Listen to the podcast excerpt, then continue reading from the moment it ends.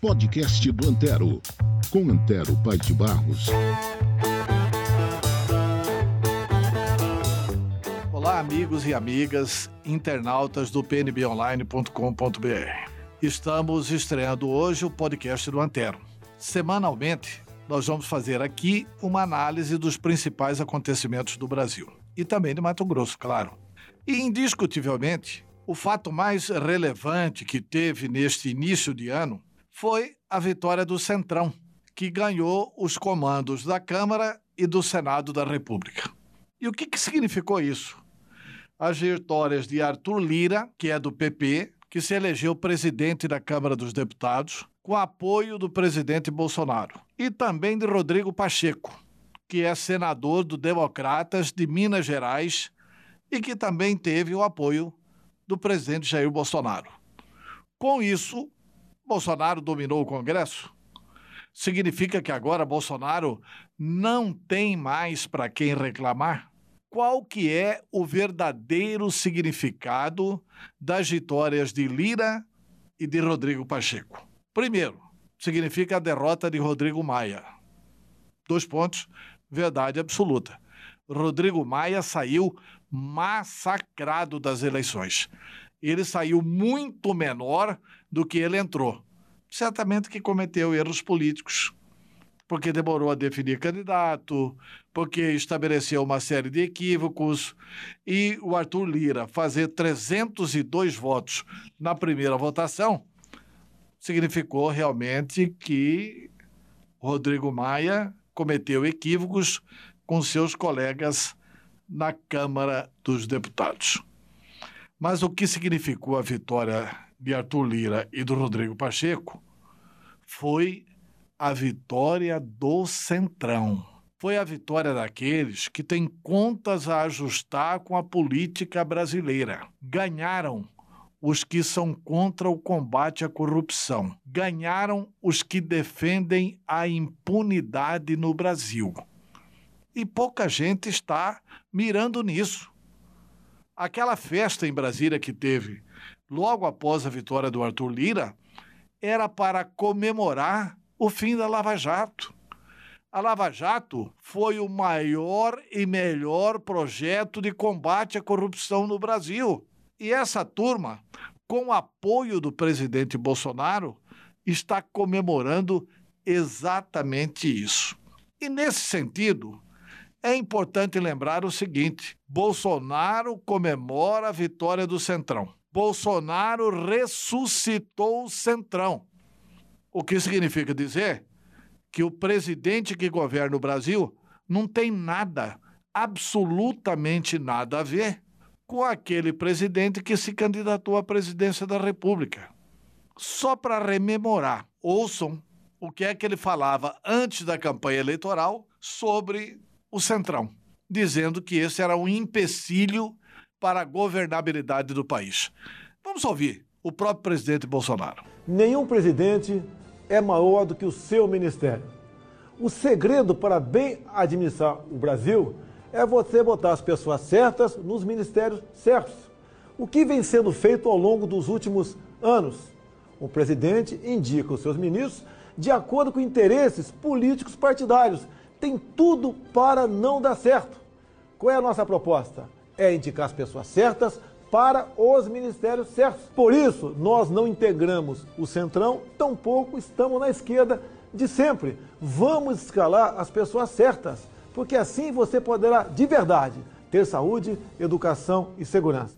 Bom, ninguém imaginava que dois anos depois, Bolsonaro, que fez a pregação inteira dizendo o quê?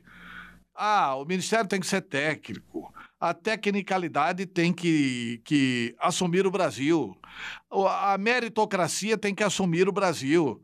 Ninguém imaginava que dois anos depois ele estaria rendido de joelhos, de cócoras, comemorando a vitória do Centrão. Durante o primeiro ano do seu governo, o Centrão foi espinafrado pelo seu chefe do gabinete da segurança institucional. Vamos ouvir um desafinado general cantando Se gritar pegar Centrão, não fica um, meu irmão. Era o general Heleno. Ouça o que é que o general Heleno pensa verdadeiramente sobre o Centrão. Eu vou pela primeira vez na minha vida cantar no microfone alguma coisa que não seja um hino para. Né? A musiquinha para começar e terminar a inserção do Centrão é se gritar, pega Centrão. Não fica um, meu irmão. Por essas duas posições, dá para perceber claramente que o governo Bolsonaro não quer mais saber de combater a corrupção coisíssima nenhuma. O que, que significa?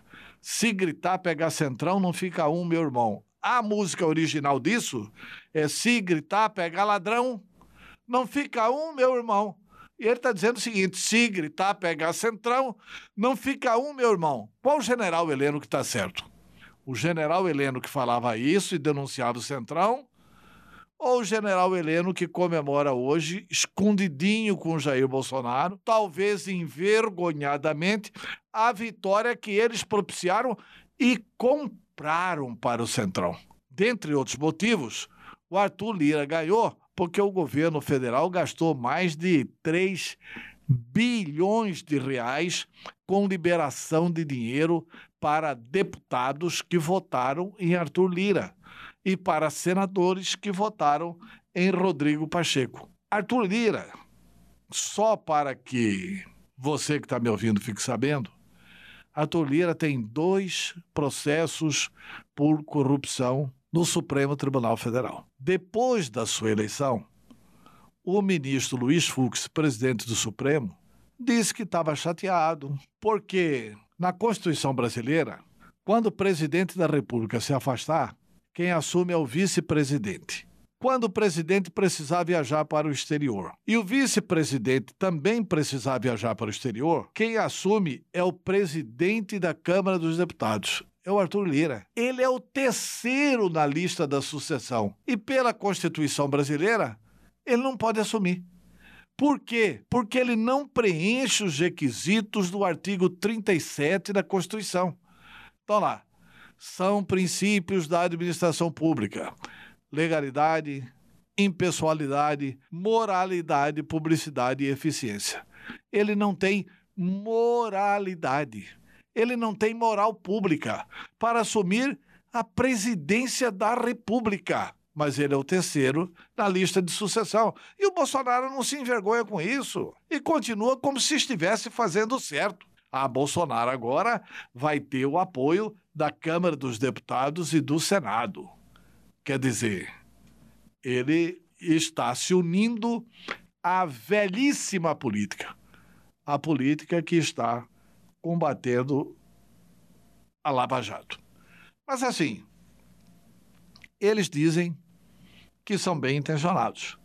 E nesse sentido, é bom ouvir primeiro o presidente da Câmara dos Deputados, Arthur Lira, logo após a sua vitória. Prestem atenção nas prioridades que o presidente da Câmara fala para o Brasil. Vamos ouvir o Arthur Lira.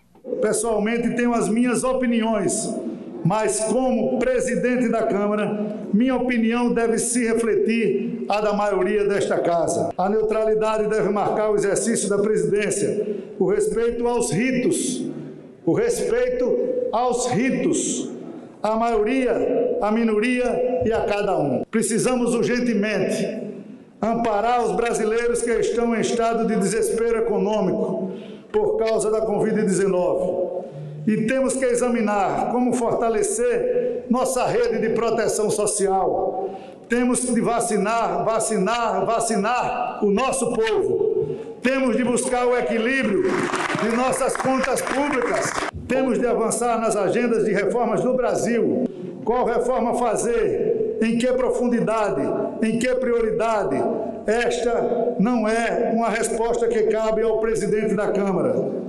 Esta é uma pergunta que o presidente da Câmara deve fazer a todas as senhoras e os senhores parlamentares. Bem, e antes de fazer qualquer consideração, Vamos agora ouvir o novo presidente do Senado, também sobre as prioridades do que ele acha correto para o Brasil. Vamos ouvir. Muitas decisões importantes se avizinham.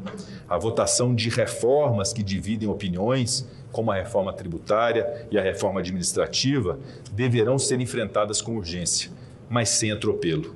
O ritmo dessas e de outras reformas importantes será sempre definido em conjunto com os líderes e com o plenário desta Casa.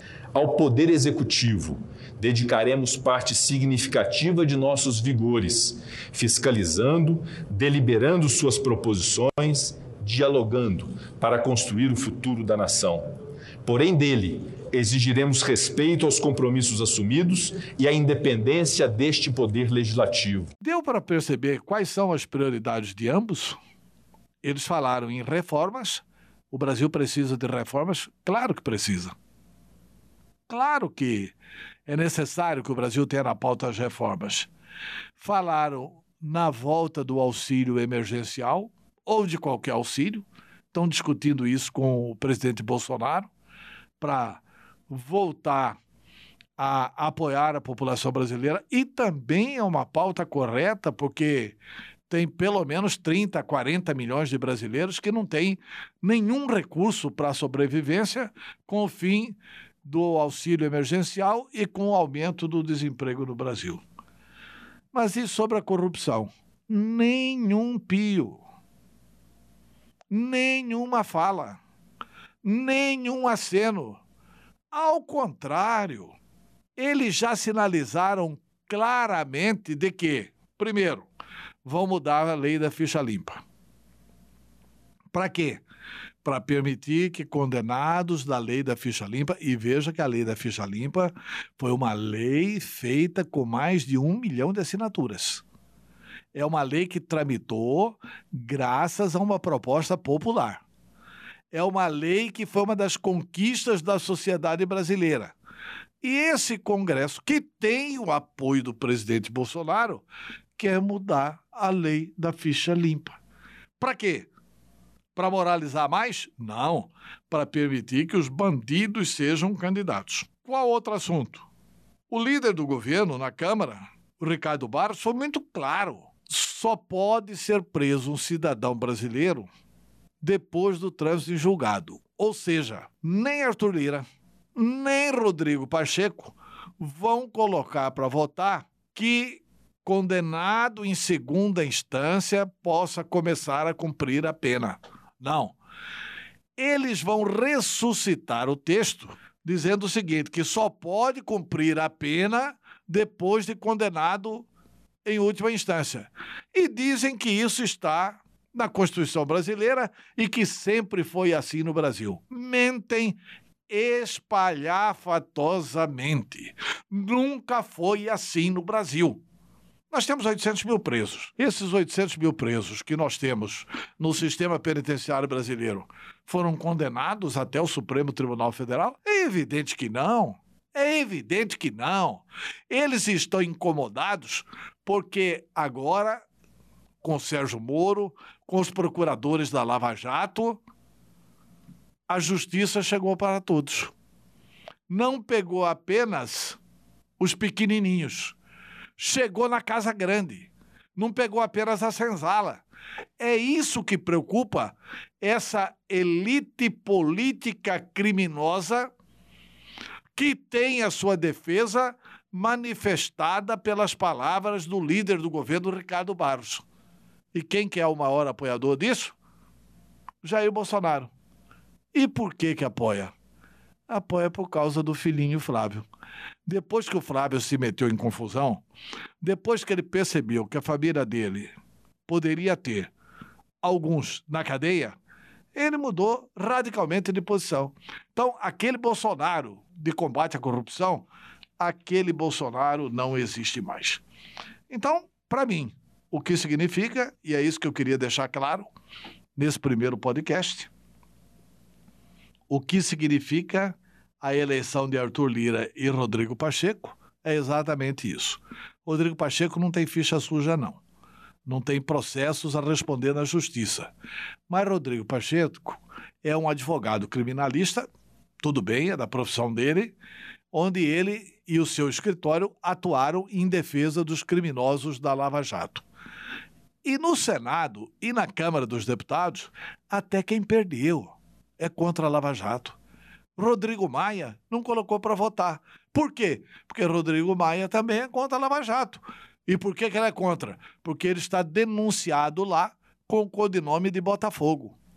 Então, as pessoas não sabem muitas coisas que acontecem no Brasil.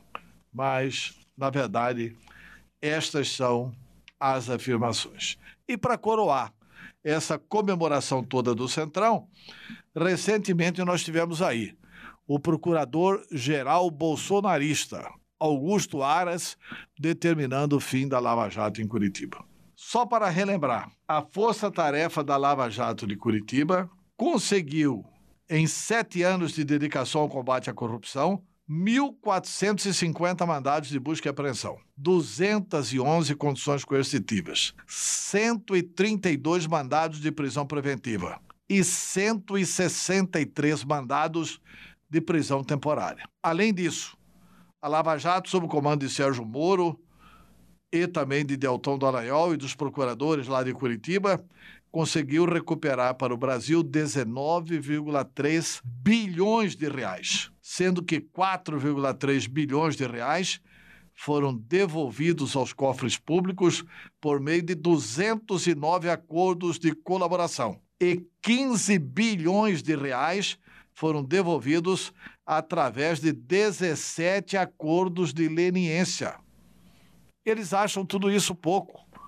E agora estão comemorando porque o Supremo Tribunal Federal vai colocar na pauta a possibilidade de anular as sentenças do juiz Sérgio Moro contra o Lula e contra os que cometeram crimes do colarinho branco na Lava Jato. E eles querem, eles querem anular por quê? Ah, o Moro conversou com os procuradores, como provam as gravações da Vaza Jato. Vamos aos fatos. As gravações da Vaza Jato foram gravações clandestinas. Foram gravações feitas por hackers. Foram gravações que podem ter sido adulteradas. E são gravações, aos olhos da justiça, reconhecidamente ilegais. Mesmo assim, eles têm coragem para tentar carimbar o juiz Sérgio Moro e os procuradores da Lava Jato como parciais. Agora, como alegar parcialidade se, na verdade, o que aconteceu com relação à Lava Jato foi exatamente o seguinte? Vou pegar aqui uns dados para ler. 176 sentenças foram proferidas pela vara de Curitiba sob Sérgio Moro. Vejam, que parcialidade é essa? 5% das sentenças dadas por Moro foram reformadas para absolver o réu. E 3% das sentenças foram reformadas para condenar o réu, ou seja, Moro havia absolvido e os tribunais superiores reformaram 3% para condenar o réu. Ou seja, há um equilíbrio muito grande, né? 5% para absolver e 3% para condenar. E mais, 30% das decisões da Lava Jato de Curitiba foram modificadas pelos tribunais superiores para agravar a pena. Isso significa dizer que o Sérgio Moro não pesou tanto a mão assim, não perseguiu ninguém lá. As penas dos criminosos foram até aumentadas. Sabe o que, que é tudo isso? É que existe um grande acordo de bastidores. Por que, que o PT votou no Rodrigo Pacheco, por exemplo? Porque há um acordão.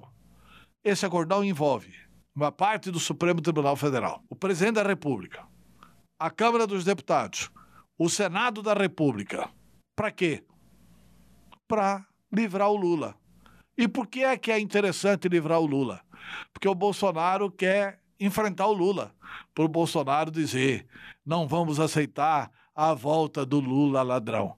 Mas quem está soltando o Lula ladrão é o governo Bolsonaro, é o sistema. O sistema voltou para funcionar. e a impunidade está novamente sendo eleita no Brasil. O que está sendo enterrado é o combate à corrupção.